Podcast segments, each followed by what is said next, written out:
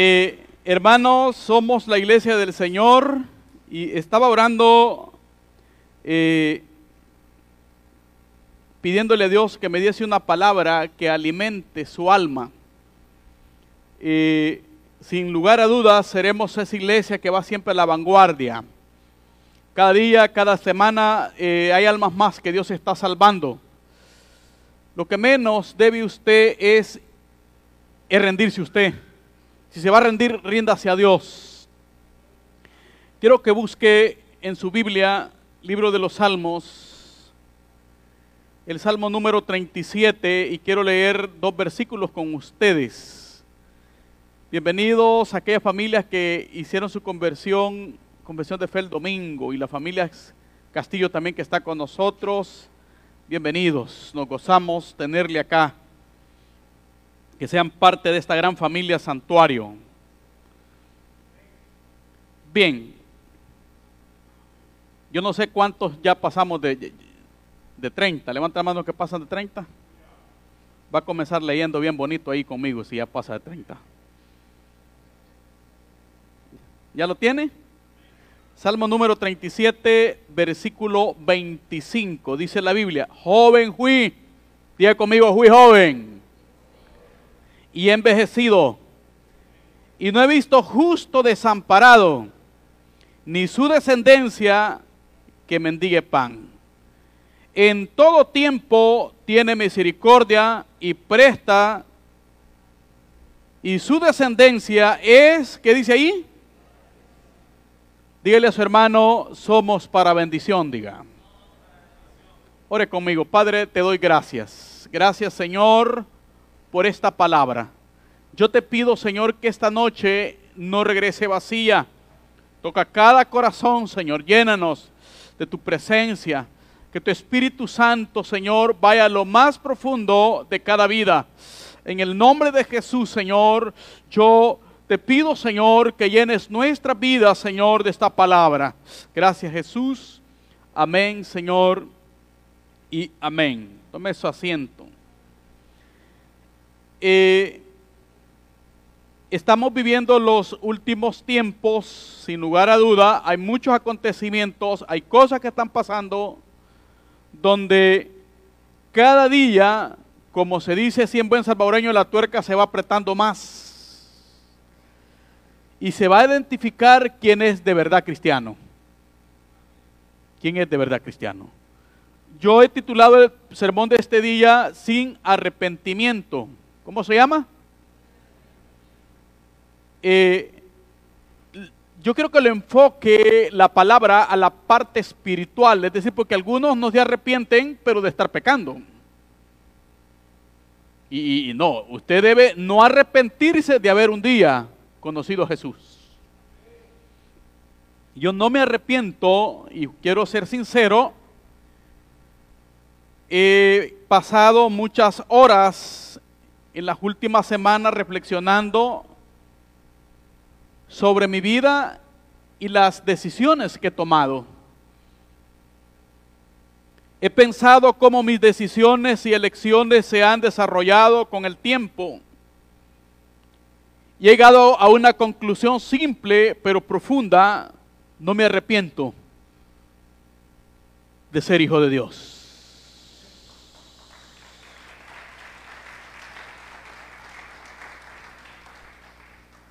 Estoy agradecido, iglesia, con la vida que Dios me ha dado y me ha permitido vivir. Estoy agradecido con Dios por mi esposa, por mis hijos, por la iglesia que Dios me da enorme privilegio ser su pastor. Sé que hay personas con más capacidad, con tremenda elocuencia, que pudieran hacerlo mejor que yo, pero Dios me escogió a mí. Así que hay muchas razones por qué puedo decir hoy no me arrepiento de que el día que un ministro predicó el Evangelio, me presentó un plan de salvación y me invitó a que abriese mi corazón para que Cristo entrase en mí.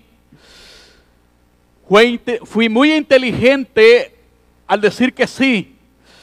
Sé que esta noche muchos concuerdan con lo que estoy diciendo, que hay muchas decisiones que usted tomó en la vida algunas muy torpes, Pero la más sabia que usted tomó es haberle dicho sí a Jesús.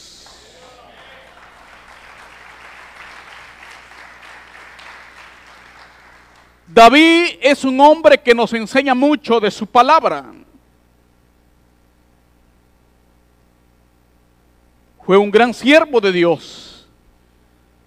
Y al estudiar a David, que es un prototipo de Cristo, el cual Jesús mismo es su descendencia, yo puedo decir en primer lugar que no debemos arrepentirnos de ser seguidores de Cristo.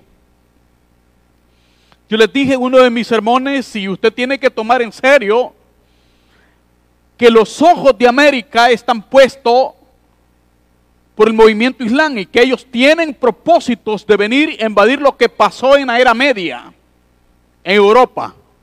Pero usted tiene a Jesús en su corazón. Se puede hablar de mucha fe en el mundo, pero ningún fundador de cualquier religión a vida y por haber ha resucitado entre los muertos. Y Jesús está vivo. Él es el rey, es el creador, existe de la eternidad y vivirá por toda una eternidad. Usted debe estar seguro de que está seguro que ama a Jesús. Pero el Señor trazó dos caminos al hombre. El camino de los impíos y uno para los justos. Observe cuántas veces David se refirió a la distinción de los justos. El capítulo 37 y versículo 16 del libro de los Salmos, dice la Biblia, mejor es lo poco del justo que la riqueza de muchos pecadores. Mejor es lo poco del justo que la riqueza de muchos pecadores. Está mejor con lo que tiene legalmente, hermanos, en otras palabras, que lo que puede conseguir fuera del camino de Dios. Usted debe estar contento porque esta noche usted está acá con su familia en este culto de familia y a lo mejor no ha disfrutado de un gran banquete, pero tiene paz Quizás no use una ropa o calzado de marca, pero está libre. Está libre. Ya lleva cerca de cinco meses el régimen de sección y usted está libre. Hay muchas razones por qué debe darle gloria a Dios.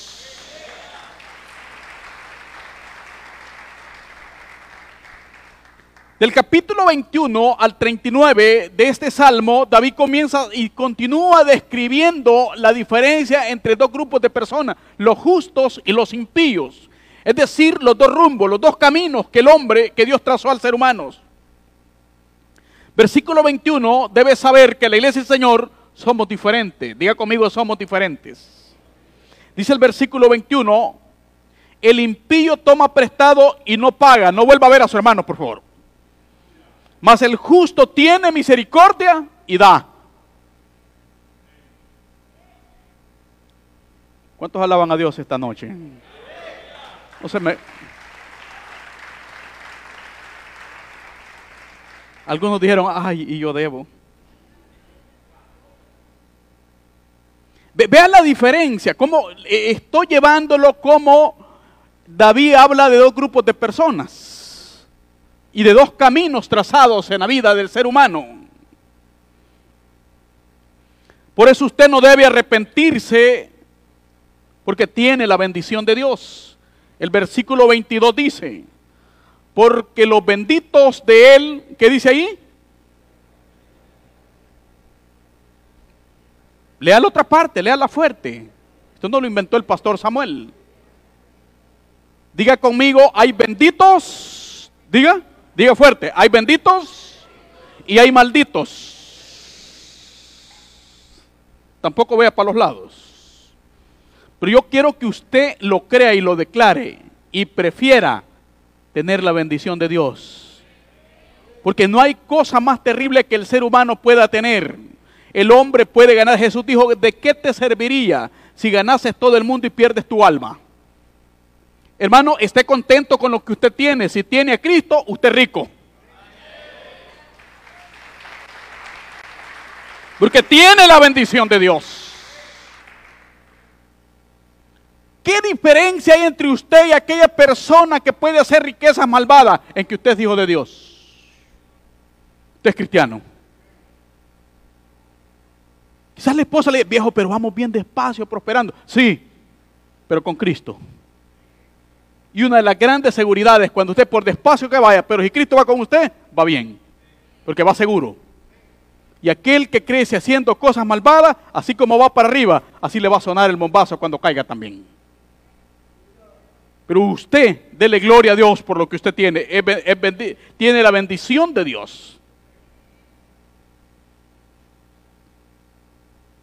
Quiero que vea a su hermano y me ayude a predicar y dígale, Dios tiene el control, dígale, dígale, y dirige tus pasos, dígale. Porque muchas personas están oprimidas. ¿Y será que va a pasar? ¿Qué estará sucediendo? El jueves pasado nos predicaba el pastor Alejandro sobre el perdón. Y muchas personas se desesperan y viven amargados en la vida porque no han perdonado. Pero yo quiero que sepa que Dios dirige tus pasos y Él tiene el control. Dice el versículo 23 en adelante. Por Jehová son ordenados los pasos del hombre y Él prueba su camino. Cuando el hombre cayere, ¿qué dice ahí? ¿Por qué no quedará postrado? Por supuesto, los que tienen la bendición, vea. ¿Cuántos están tomados de la mano de Dios esta noche?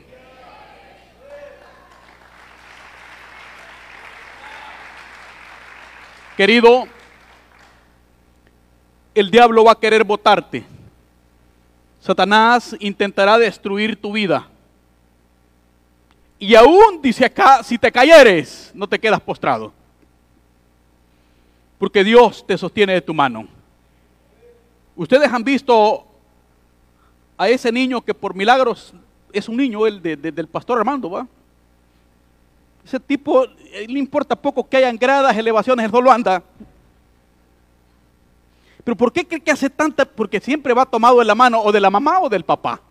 Y él salta y hace, y le importa poco, no tiene dientes, pero le importa quebrárselos. Y aún si se cae va a quedar colgado de la mano porque está tomado de la mano del Padre. Yo no puedo llegar a entender cómo tú te puedas deprimir si eres hijo de Dios. Solo un maldito está destruido, pero los benditos estamos tomados de la mano del Dios eterno.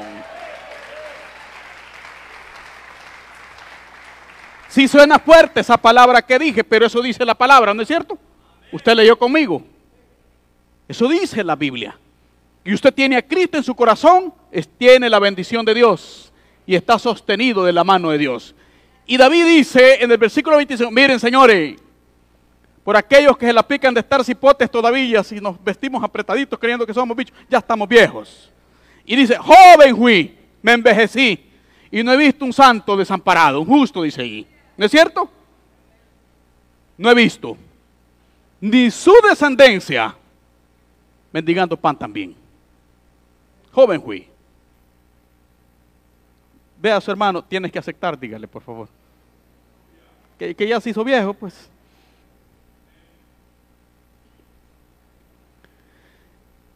Queridos, de nosotros depende cuánto queremos vivir. Nadie se quiere morir, ¿verdad que no? Pero de usted yo depende cuánto usted quiere prolongar su vida en esta tierra. Yo hay cosas que alabo cada día, levantarme eh, yo difícilmente y no puedo lograrlo. Lo he intentado, mas no puedo. Amanecer un día, cuando menos un día al mes, con el aire encendido, y dormir hasta las 9 de la mañana como algunos de ustedes que hasta que tienen el pescuezo bien sudado se despiertan, se levantan. Yo quisiera, pero no lo he logrado. A las 4.30 de la mañana siempre ya estoy con mis botas puestas, orando por muchos de ustedes. Pero al leer la palabra encuentro que las decisiones de nosotros depende todo. El Señor trazó un camino de bendición y de vida para todos. ¿Cuál va a tomar usted y cuál ha tomado? Dice el versículo 27 en adelante, para que lleve sintonía textual conmigo, apártate del mal y haz el bien. ¿Y qué dice ahí? Ay, muchos no se quieren morir, pero siguen haciendo cosas malas. Cada cosa perversa que haces en tu vida es un paso más que da la muerte hacia ti. Ya casi te toca, dice. Y si tú dices, pastor, pero yo soy salvo, con más razón. Si no lea usted el, Isaías 77, parece que 57.1. Dice, se mueren los justos, nadie lo entiende. Que el Señor los mandó a traer para evitar sufrimiento. Y el Señor, cuando tú eres salvo, eres justo y no te compones o no te enderezas como dice aquel, y sigues cometiendo errores, el Señor dice, tráiganme ese ya, ese no, ese no va a entender. Hay que traerlo, de todas maneras ya lo salvé. Ahora, siga leyendo conmigo los que no se quieren morir. Porque Jehová ama la rectitud y no desampara a quienes para siempre serán guardados, mas la descendencia de los impíos, ¿qué, pasó? Mire, si usted no se quiere, cuando menos ame a sus hijos. Ame a sus hijos. Yo te hermano los padres y madres que vemos esta noche acá. Diga conmigo, necesitamos amar a nuestros hijos. Porque tus hijos se mueren por tus decisiones. David ah, escribe esto con gran propiedad porque ¿quién cometió el pecado? ¿Quién se acostó con la mujer de su prójimo? ¿Quién lo hizo? ¿Quiénes se murieron? Los hijos. Es bonito cuando ves ese cuerito que va caminando y te envía un texto y figuras, aquí te esta foto. ¿Te gustaría, papi? Pero son tus hijos los que pagan el precio. ¿Estás leyendo la palabra? La descendencia de, de los impíos se va a pelar. Morirá, dice ahí. ¿No es cierto? Ahora, los que somos padres y madres, las madres, ¿quieres estar en el velorio de tus hijos? David veló y estuvo en los funerales de, sus cuatro hijos. Vamos a ver los hijos, levante la mano los hijos hoy. Levante la mano los hijos, levántela, como que ama a su padre, levántela. Ve a su padre y dígale, portate bien, dígale.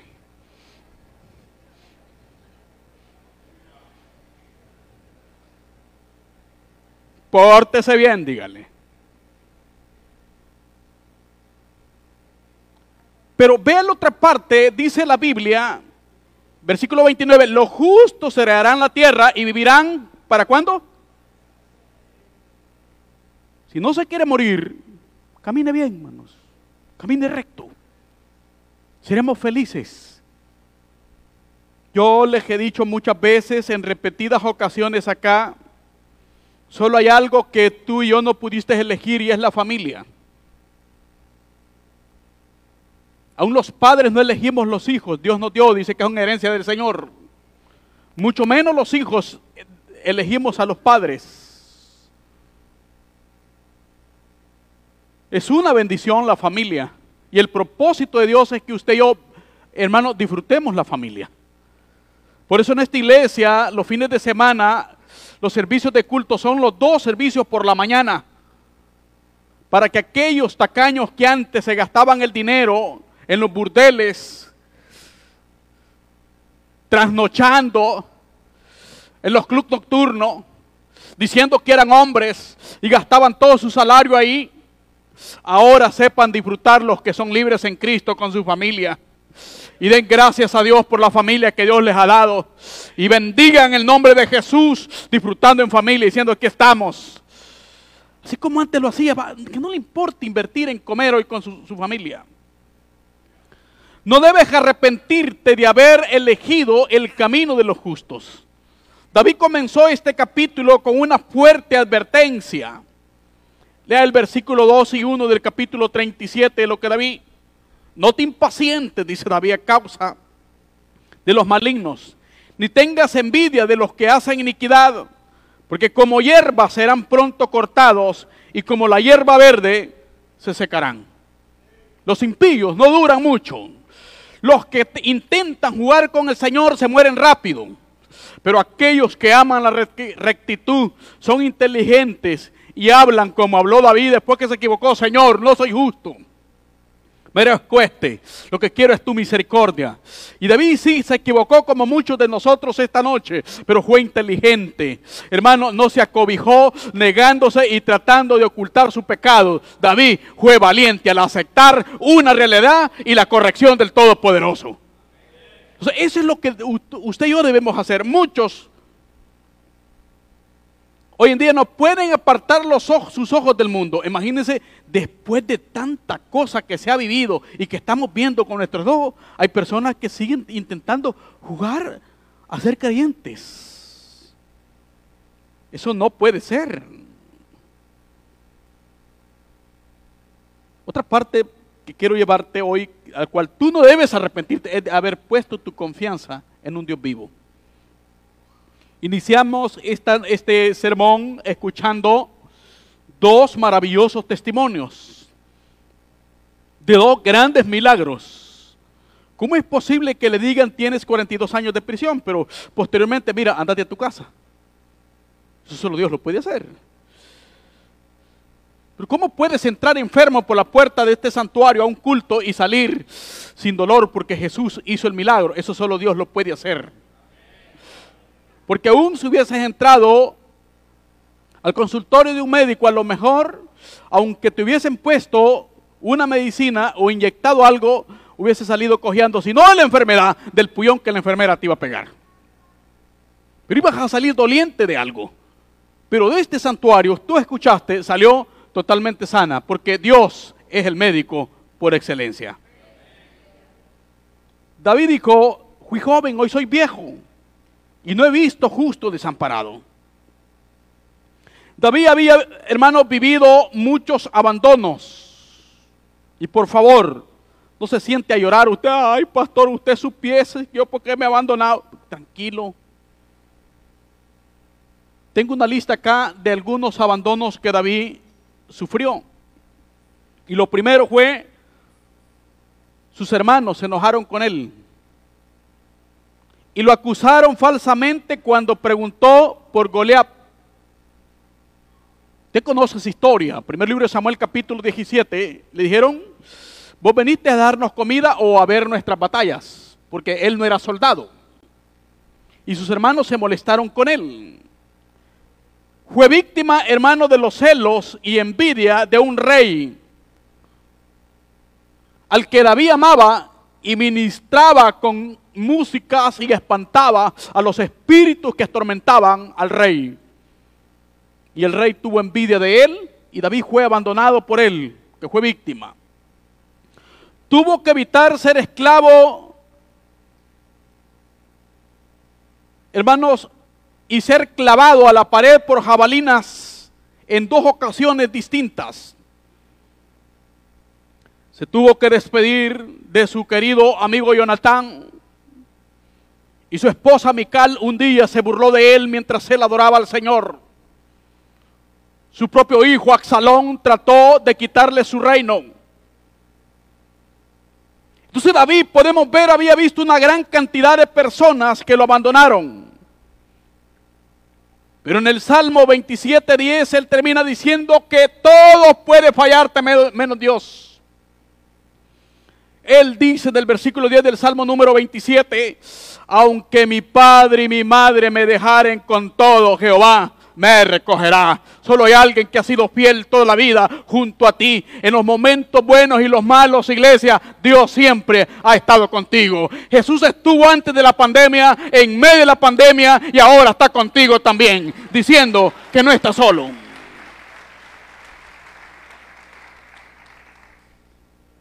Dice el Salmo 94, 14, porque no abandonará Jehová a su pueblo, ni desamparará a su heredad. El escritor de Hebreos capítulo 13 versículo 5 dice que el Señor dijo, porque no te desampararé, no te desampararé, ni te dejaré. Esa es una promesa divina. Dios ha prometido no desampararnos ni abandonarnos. Por otra parte, no debes tú arrepentirte de haber elegido seguir a Dios, porque Dios ha sido bueno. Yo no sé si usted cree eso, pero Dios ha sido bueno, hermanos.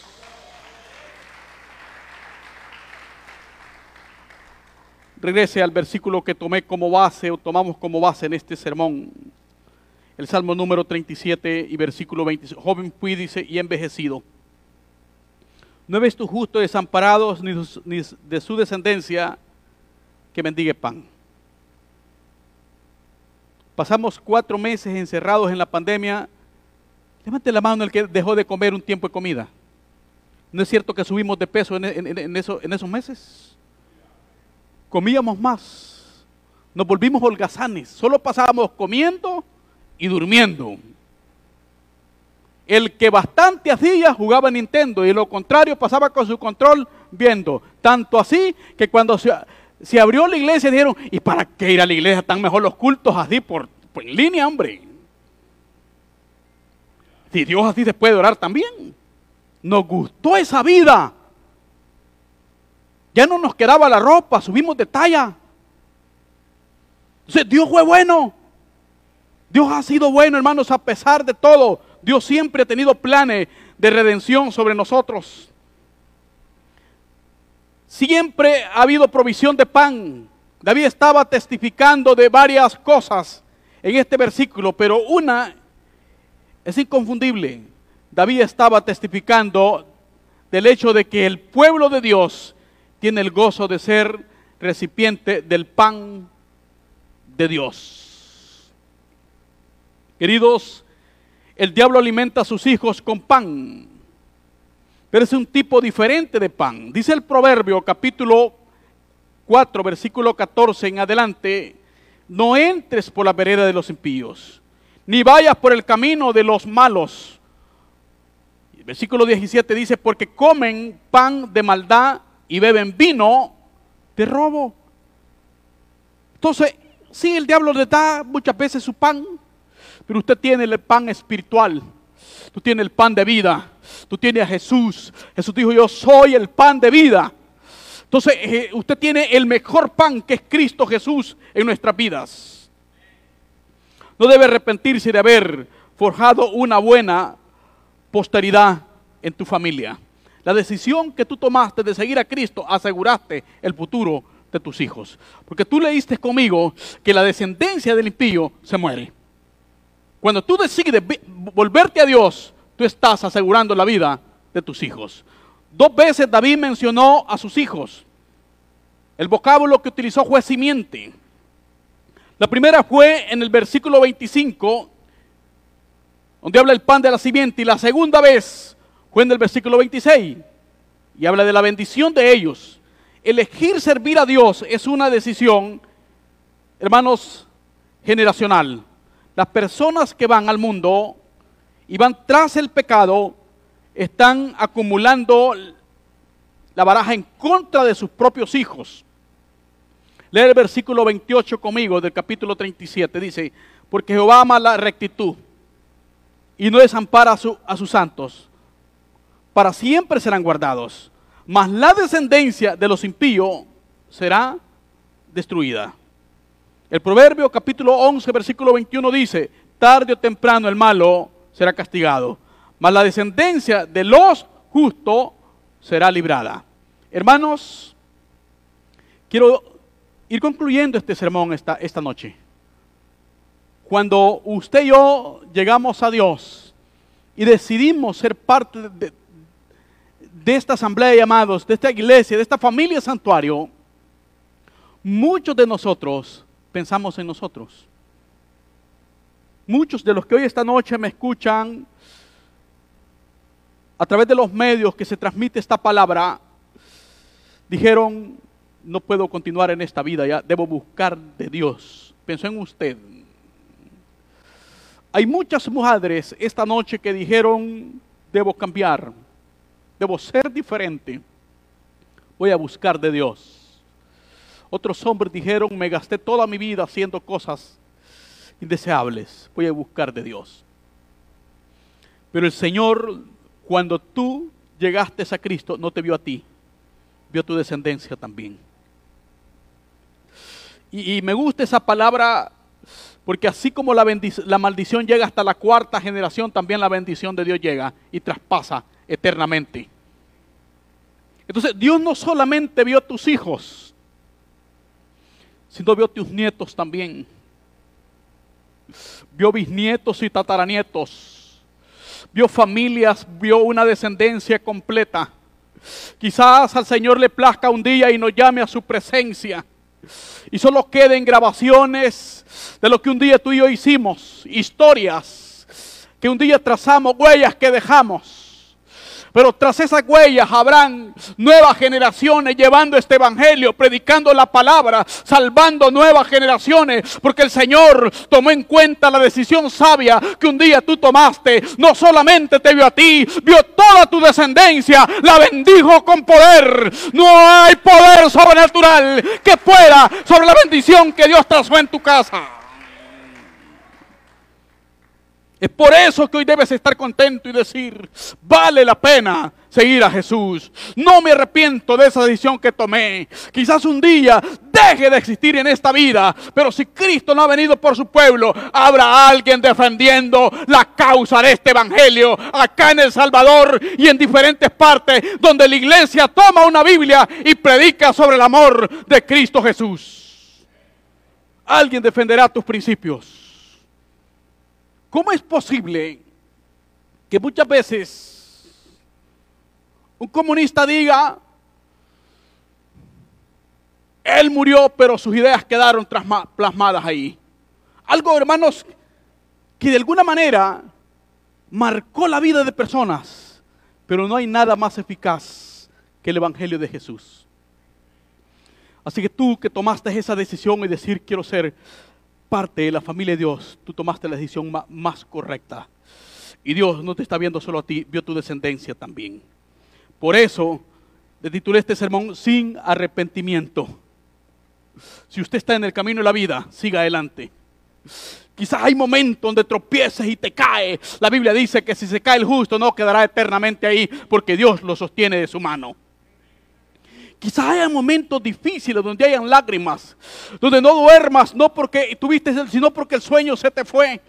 Donde hay frustración, donde hay aflicción, donde hay llanto, donde hay diagnósticos médicos no saludables donde hay hermanos déficit económico, donde quizás la barca está a punto de hundirse. No importa que las olas se vuelvan turbulentas y el viento fuerte en contra de tu embarcación, de tu familia. Si Cristo está en medio de ella, nunca se hundirá. Él está contigo, iglesia.